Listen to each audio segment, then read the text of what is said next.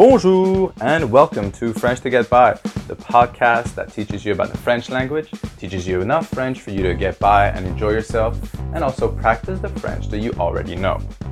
My name is Kevin Cabrera and I'm a French and English teacher at ME Education in Hong Kong. Are you ready to start? Allons-y! And on today's lesson, we'll go over how to call a waiter, how to get somebody's attention, and how to get somebody to move out of their way.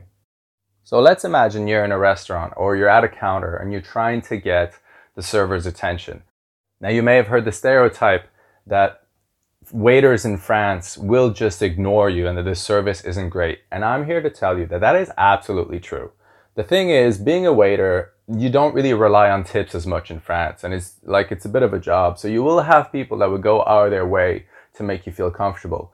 But you shouldn't expect much when it comes to service. So you will have, like in some places, if you're in Asia, some places you will just have to shout to get somebody's attention. Now, you don't have to shout because then they'll be rude. It's a quick balance to have. Anyway, enough of the backstory. If you want a waiter's attention, you will say, S'il vous plaît. S'il vous plaît. And that basically means please. So that's what you, that's you asking for attention either to order or anything. Uh, you'll just say, S'il vous plaît. S'il vous plaît. And it's just a nice way, like it's a polite way to get people's attention for them to come over.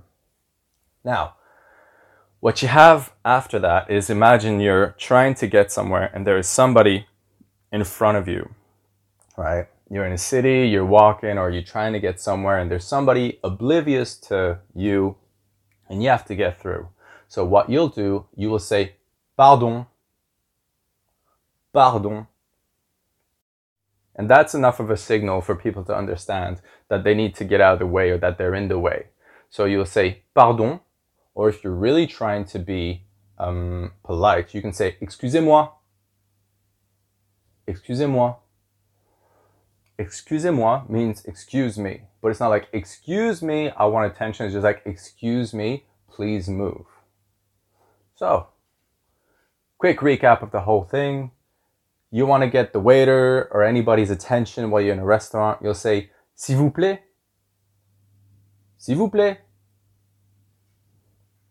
If somebody is in front of you or you just need somebody in front of you to move, you can just say, pardon. Pardon.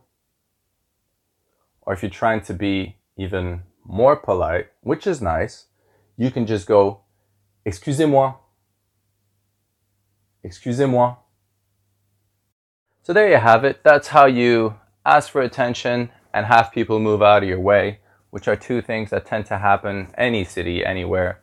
And that's it. Please make sure to practice, practice, practice. And I'll see you next time. Au revoir. Book your next class with ME Education through our website, meeducationhk.com, or visit one of our centers in Wan Chai, Mongkok, and Kowloon City. See you soon!